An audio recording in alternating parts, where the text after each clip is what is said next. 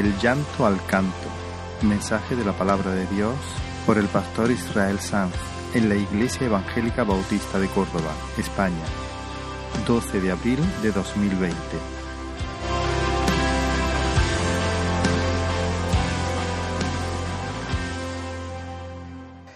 En un mundo caído y sujeto a corrupción y declive, hay lágrimas que son inevitables. Tarde o temprano el dolor aprieta el corazón tanto de los hombres profanos como de los que caminan con Dios. Sin embargo, hay angustias evitables. Hay llantos y ansiedades que se deben a una falta de fe o de conocimiento o de ambas cosas. Y ese fue el caso del apóstol Juan en el pasaje que escuchamos al comenzar este tiempo de adoración en las voces de varios hermanos de la congregación. Permitidme que lea de nuevo algunos versículos del capítulo 5 de Apocalipsis. Se nos dice a partir del versículo 5, y uno de los ancianos me dijo, no llores. He aquí que el león de la tribu de Judá, la raíz de David, ha vencido para abrir el libro y desatar sus siete sellos. Y miré y vi que en medio del trono y de los cuatro seres vivientes y de los ancianos estaba en pie un cordero como inmolado, que tenía siete cuernos y siete ojos, los cuales son los siete espíritus de Dios enviados por toda la tierra. Y vino y tomó el libro de la mano derecha del que estaba sentado en el trono. Y cuando hubo tomado el libro, los cuatro seres vivientes y los veinticuatro ancianos se postraron delante del cordero y cantaban un nuevo cántico diciendo, digno eres de tomar el libro y de abrir sus sellos, porque tú fuiste inmolado y con tu sangre nos, has redimido para Dios de todo linaje y lengua y pueblo y nación, y nos has hecho para nuestro Dios reyes y sacerdotes, y reinaremos sobre la tierra. Y miré y oí la voz de muchos ángeles y de los seres vivientes y de los ancianos, y su número era millones de millones, que decían a gran voz, el Cordero que fue inmolado es digno de tomar el poder, las riquezas, la sabiduría, la fortaleza, la honra, la gloria y la alabanza.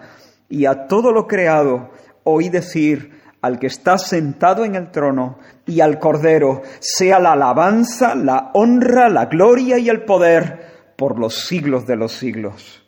Vamos a orar un momento.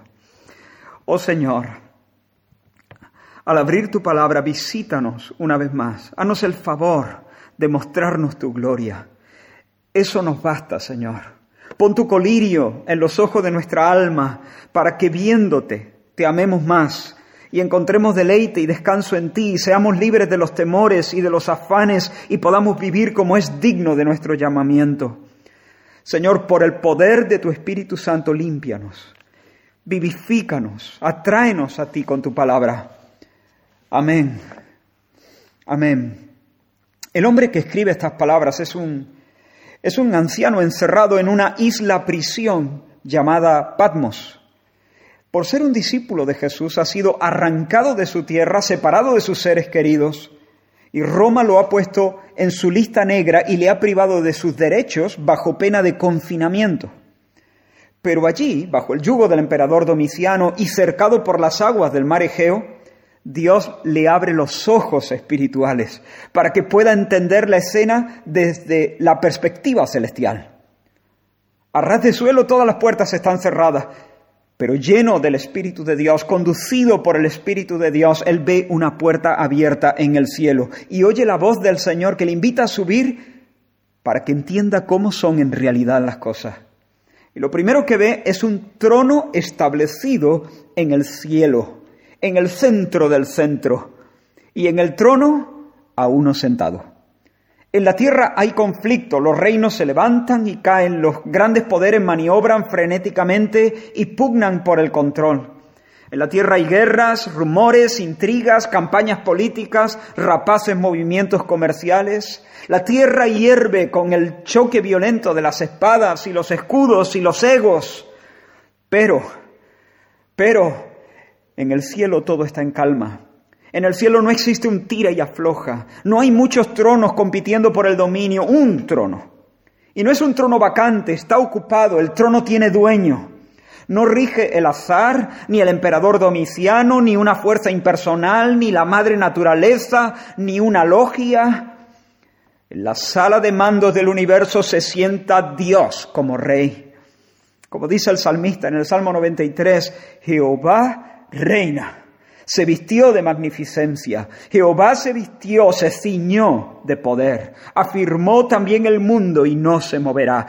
Firme es tu trono desde entonces. Tú eres eternamente. Alzaron los ríos, oh Jehová, los ríos alzaron su sonido. Alzaron los ríos sus ondas.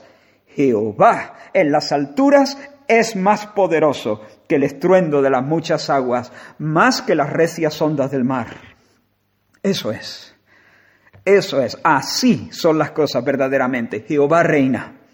Jehová en las alturas es más poderoso que Roma, más poderoso que la enfermedad, que el diablo y que la muerte. Y Juan se percata enseguida de que el Señor tiene algo en la mano derecha. Es un libro, un libro escrito por dentro y por fuera, no es un folio en blanco. Ni siquiera un libro con espacios que digan añade tu comentario, no.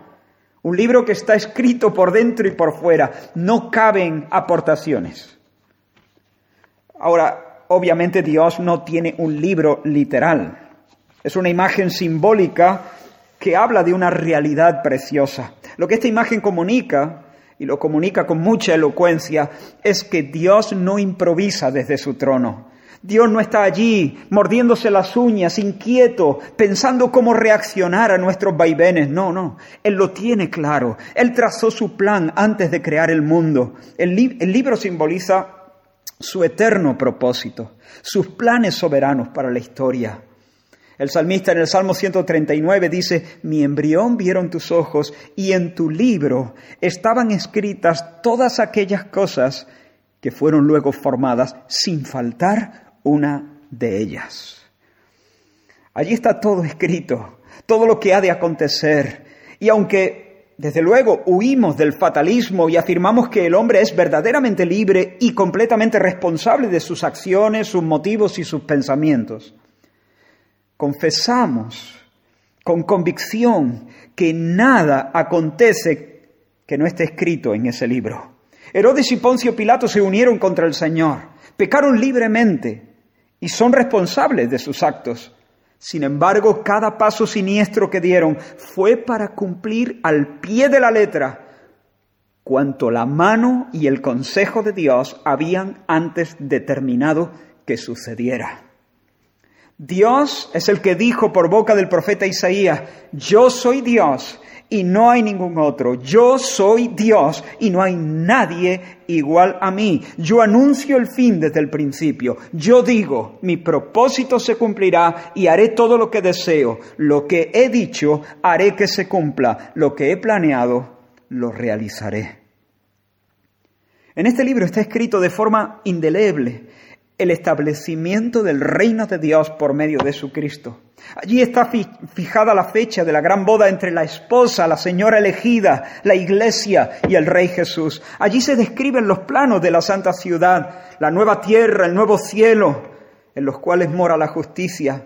Allí en el libro se recogen los castigos, las pruebas, los consuelos, la resurrección de los cuerpos, el juicio del, del maligno, la recompensa para los siervos de Dios. Así que Juan está en una isla, abandonado como un perro. El mundo se agita, la historia parece avanzar en círculos sin aparente orden ni sentido, pero Dios reina sentado en su trono.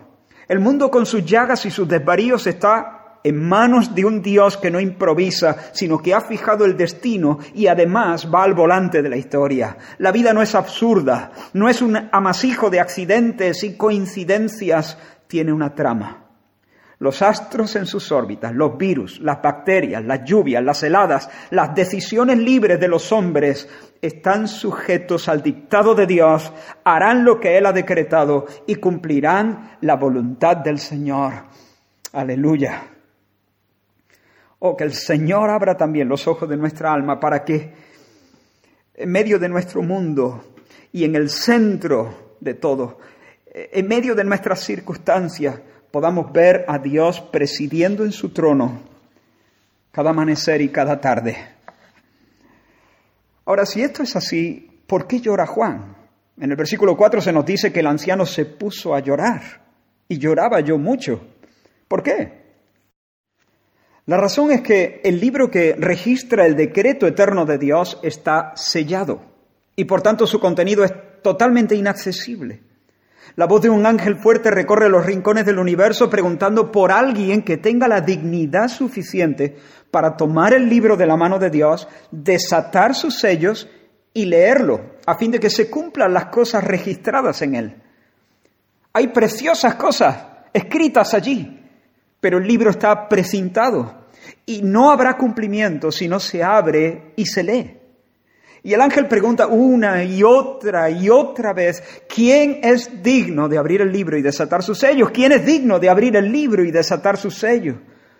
Pero el universo entero enmudece. Y ninguno, nos dice el texto, ninguno, ni en el cielo, ni en la tierra, ni debajo de la tierra, podía abrir el libro, ni aún mirarlo.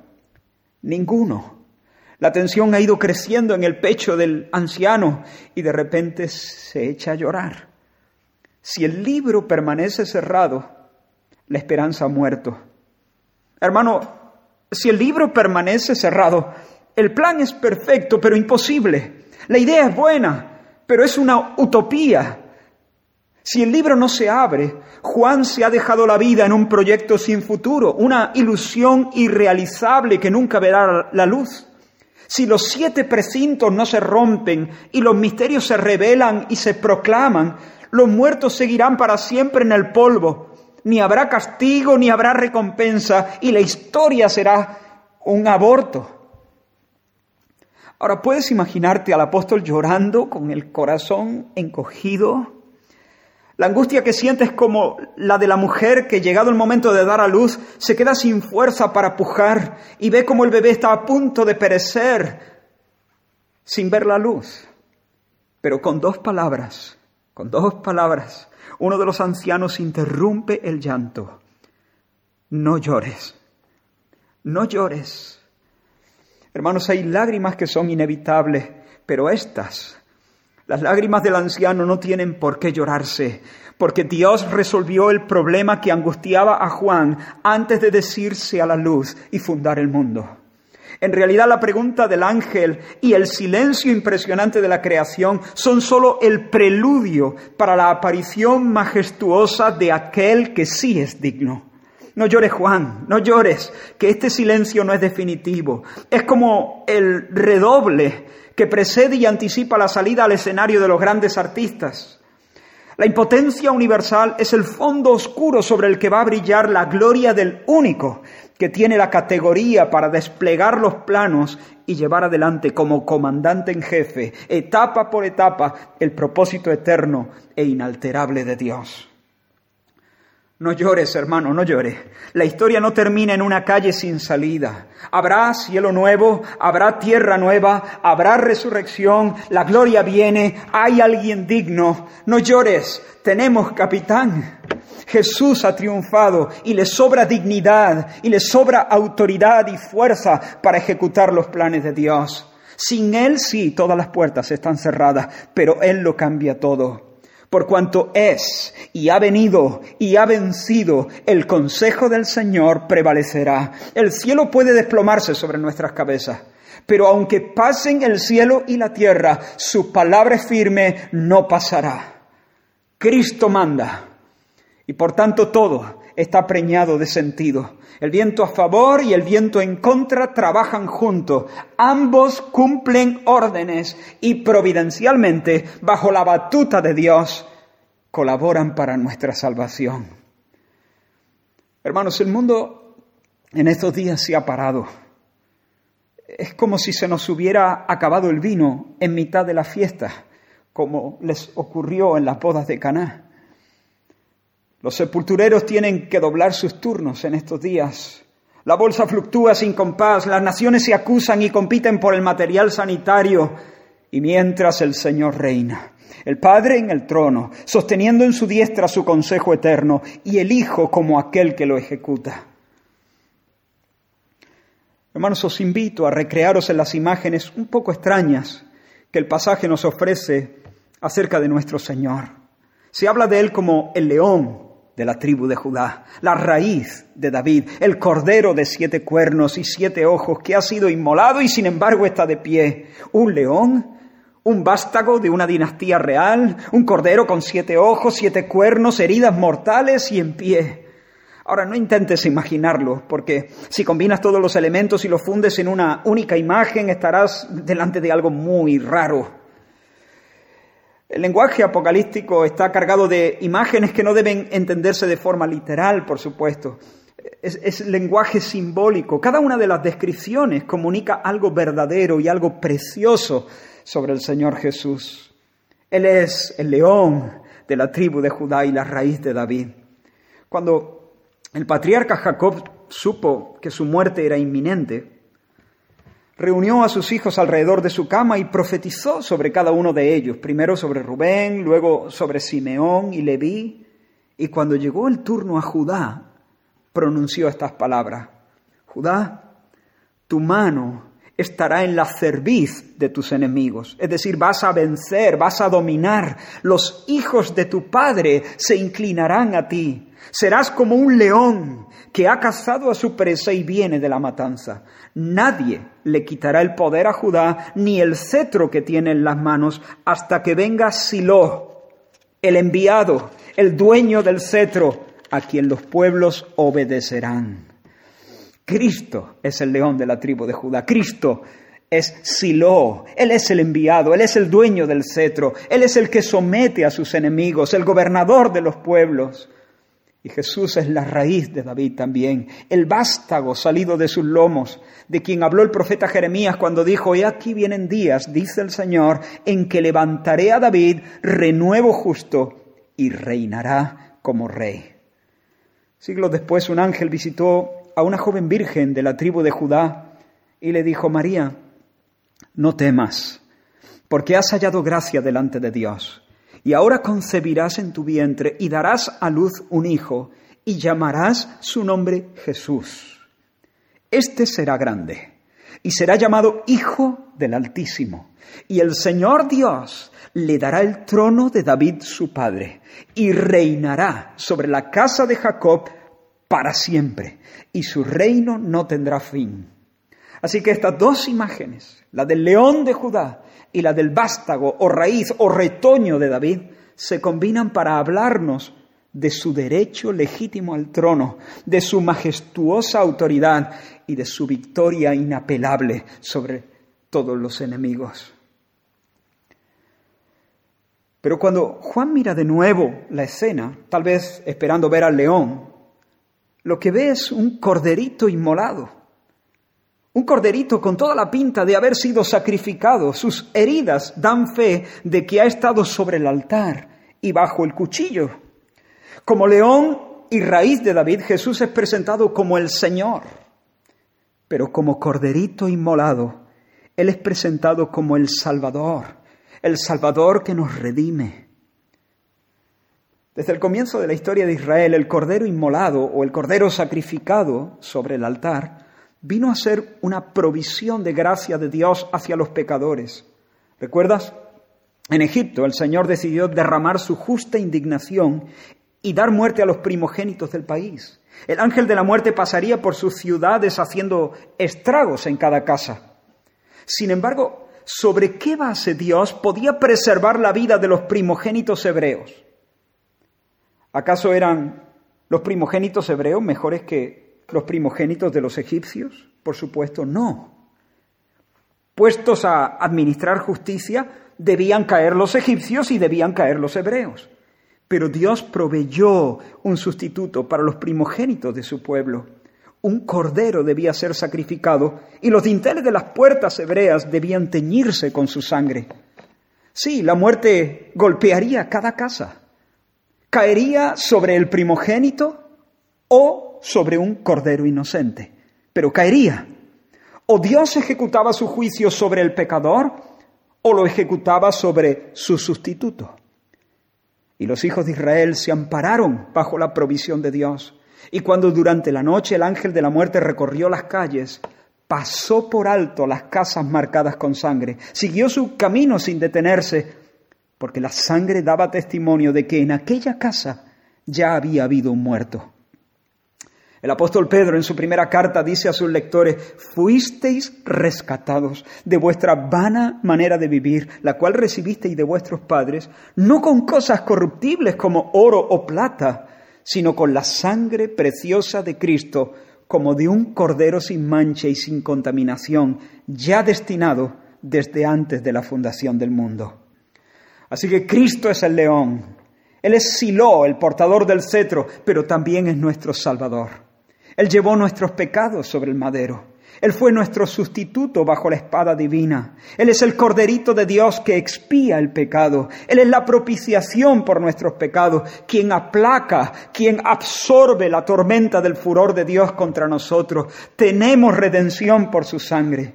Por amor, Él se puso bajo el cuchillo para que nosotros pudiéramos hallar descanso en el regazo del Padre. Con su muerte conquista nuestra vida con su muerte desarma para siempre al diablo y anula la deuda impagable que nos agobiaba.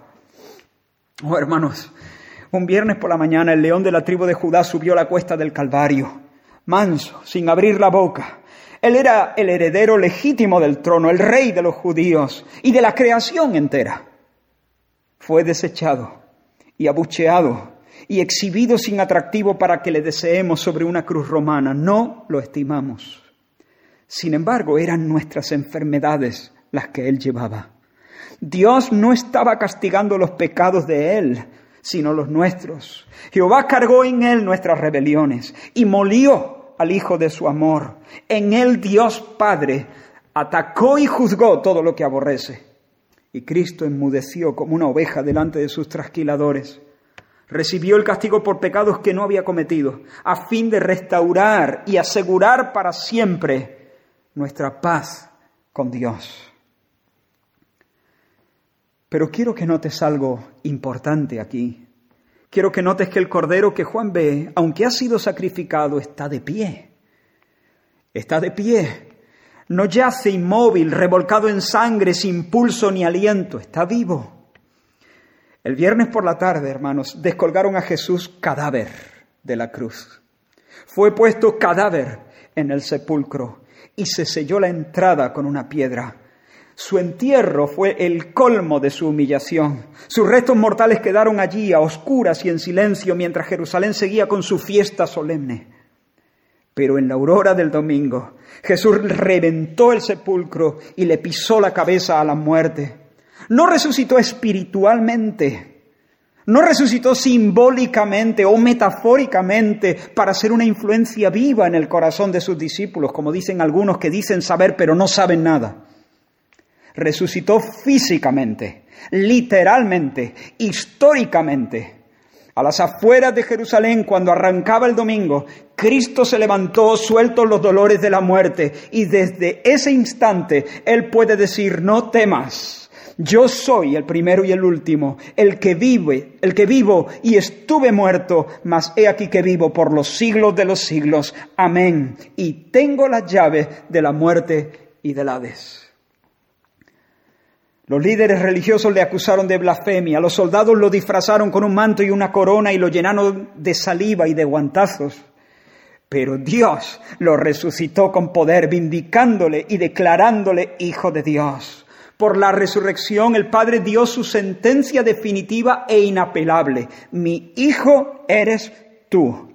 Por la resurrección, hermanos, el Padre confirmó que su obra expiatoria fue eficaz por tanto, si Cristo no solo murió, sino que también resucitó, ¿quién es el que condenará a los hijos de Dios? Él fue entregado, como dice Pablo a los Romanos capítulo 4 versículo 25, Él fue entregado por nuestras transgresiones y resucitado para nuestra justificación. El Cordero en pie no solo habla de la resurrección de Cristo, sino que presagia nuestra suerte final Podemos decir con el apóstol Pedro, bendito el Dios y Padre de nuestro Señor Jesucristo, que según su grande misericordia nos hizo renacer para una esperanza viva por la resurrección de Jesucristo de los muertos. Podemos decir con el apóstol Pablo, pero Dios que es rico en misericordia por su gran amor con que nos amó, aun estando nosotros muertos en pecados, nos dio vida juntamente con Cristo. Por gracia soy salvo. Y juntamente con Él nos resucitó y asimismo nos hizo sentar en los lugares celestiales con Cristo Jesús. Él ha ganado para nosotros una vida nueva. Una vida que no se marchita. La muerte ha sido devorada y a nosotros nos aguarda la gloria. Gloria que incluye la resurrección de nuestros cuerpos. Así que podemos mirar a nuestro enemigo a los ojos y decirle, muerte, ¿dónde está tu victoria? Engullida eres. Jesús, nuestro hermano, ha sido tu muerte. Hermanos, ese Goliat que nos tenía asustados ha caído delante de nuestro David. Así que tenemos un vástago de David, el heredero legítimo del trono, león de la tribu de Judá, el enviado que se impone a sus enemigos y rige a los pueblos por cuanto él es el dueño del cetro. Tenemos un cordero sobre el que ha caído el castigo fatal que merecían los pecadores, pero con todo está en pie, está vivo, ha herido de muerte a la muerte. Es Señor, es Salvador, Él es el príncipe redentor, pero además Además, este corderito tiene siete cuernos. Siete cuernos. La estampa pudiera parecernos rara, incluso fea, pero para los lectores de Juan, la imagen es clara y elocuente. Los cuernos simbolizan el poder, la fuerza.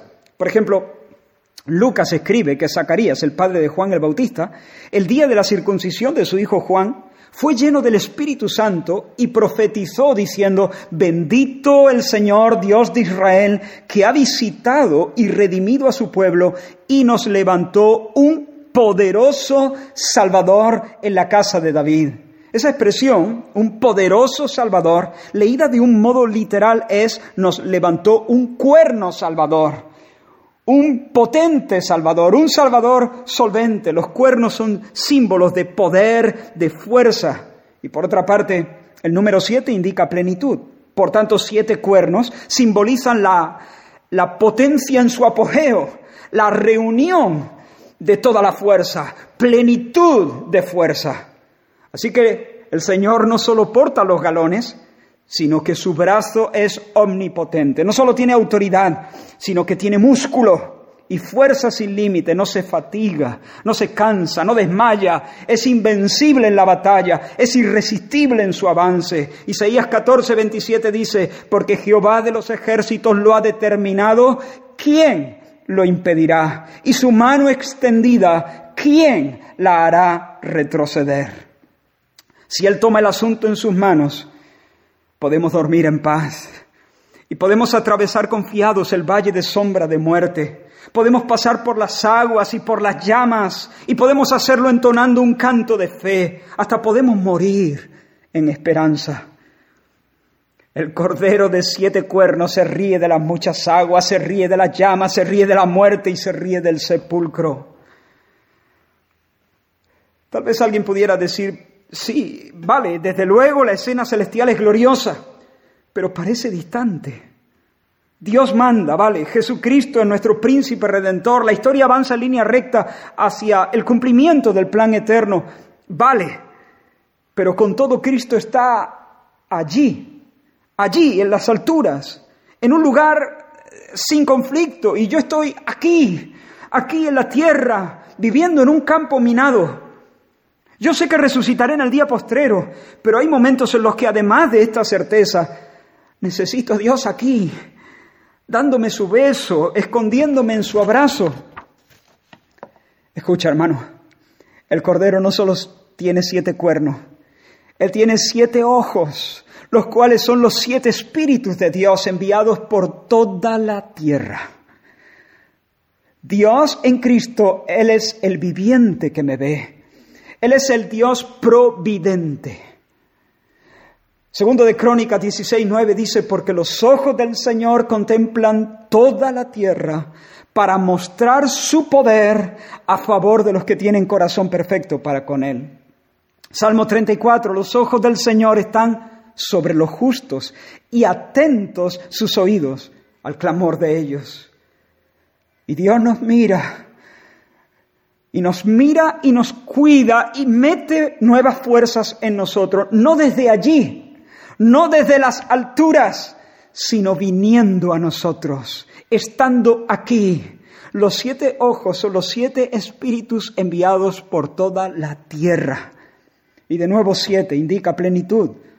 No es que hay siete espíritus, no, hay, no es que hay siete seres. Se nos está hablando aquí de la plenitud de su espíritu enviada a la tierra.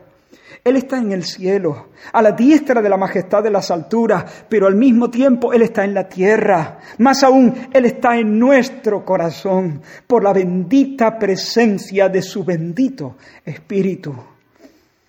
El corderito de siete cuernos está con nosotros. El corderito de siete cuernos, el, el, Dios omnipotente está en nosotros. Conforme a su promesa, yo estaré con vosotros todos los días, todos los días, todos los días, hasta el fin del mundo. Iglesia, no llores. El león de la tribu de Judá, la raíz de David, el cordero inmolado ha vencido en la cruz y está en pie con siete cuernos. Él nos ve. Él nos ve porque está presente para darnos su beso y suministrarnos la gracia y el socorro oportuno. No llores, hermano. Sigue cantando en medio de tu enfermedad. Sigue esperando en Dios en medio de la traición. Sigue esperando y cantando en medio de la soledad, porque si Dios es por nosotros, ¿quién contra nosotros? ¿Quién contra nosotros? El versículo 7 de nuestro texto dice, y vino y tomó el libro de la mano derecha del que estaba sentado en el trono. Aleluya. Él puede abrir el libro, Él puede romper los precintos, Él puede leer el contenido y ejecutar los preciosos decretos de Dios, porque Cristo es el ejecutivo infalible, como lo dijo Isaías en el capítulo 53, una lectura que también hemos hecho al comienzo. Con todo eso, el Señor quiso quebrantarlo, sujetándole a padecimiento. Cuando haya puesto su vida en expiación por el pecado, verá linaje vivirá por largos días, atento ahora, y la voluntad del Señor será en su mano prosperada. Bendito sea su nombre. Enseguida, hermanos, el cielo estalla en alabanza. La escena cambia, cambia del llanto al canto de las lágrimas, a la alabanza. Los ángeles, los redimidos, la creación entera conciertan sus voces para rendir tributo a Dios en su trono y al Cordero invicto. El versículo 9, digno eres de tomar el libro, de abrir sus sellos, porque tú fuiste inmolado y con tu sangre nos has redimido para Dios de todo linaje y lengua y pueblo y nación, y nos has hecho para nuestro Dios reyes y sacerdotes, y reinaremos sobre la tierra. El versículo 12, el cordero que fue inmolado es digno de tomar el poder, las riquezas, la sabiduría, la fortaleza, la honra, la gloria y la alabanza. Versículo 13, al que está sentado en el trono, y al Cordero sea la alabanza, la honra, la gloria y el poder por los siglos de los siglos. Hermanos, vivimos días donde reina la confusión. Hay una sensación de inestabilidad y crece el temor por momentos. Nos damos cuenta de que la glamurosa ciudad que hemos edificado no es más que un castillito de arena junto a la orilla, amenazado por las olas mientras sube la marea. Nuestras grandes columnas y nuestras torres son los palos enclenques de un sombrajo. Todo lo movible será removido. Pero con todo, en medio de la remoción, la iglesia puede cantar, puede cantar en la tormenta presente, puede cantar en las tormentas que están por desatarse, porque nuestro pastor nos ha dicho, no se turbe vuestro corazón ni tenga miedo. Iglesia, no llores, da culto, da culto, celebra la victoria del Señor. Pídele al Señor que por su espíritu tus ojos sean abiertos para contemplar como nunca antes su gloria, para que tu corazón se ancle en su nombre y en su obra. Iglesia, no llores, di, Jehová cumplirá su propósito en mí. Que el Señor nos llene de su espíritu para que como Juan podamos ver a Dios en la sala de mandos, enfilando la proa de la historia hacia el feliz desenlace en virtud de la obra de Cristo, quien es el Ejecutivo infalible. Que el Señor nos llene de su gracia, de su espíritu, que nuestros ojos sean ungidos con colirio para contemplar la gloria. Hermano, aplaude a los médicos, claro que sí, es de bien nacidos. Aplaude a las fuerzas y cuerpos de seguridad pero no te olvides, no te olvides, que la gloria del hombre es como la hierba y dura una tarde. Oh iglesia, no conozco a ningún héroe fuera del Dios Trino. El Padre de amor que entrega al Hijo, el Hijo que desciende al infierno para redimirnos, el Santo Espíritu que nos da vida y nos sostiene en un derroche infinito de paciencia. Oh iglesia, haz de tu vida una alabanza creciente. Hermano, Hermanos, salgamos al balcón de nuestra alma para darle nuestra mayor ovación al que está sentado en el trono y al Cordero. Que el Señor os bendiga. Fija tus ojos en Cristo, tan lleno de gracia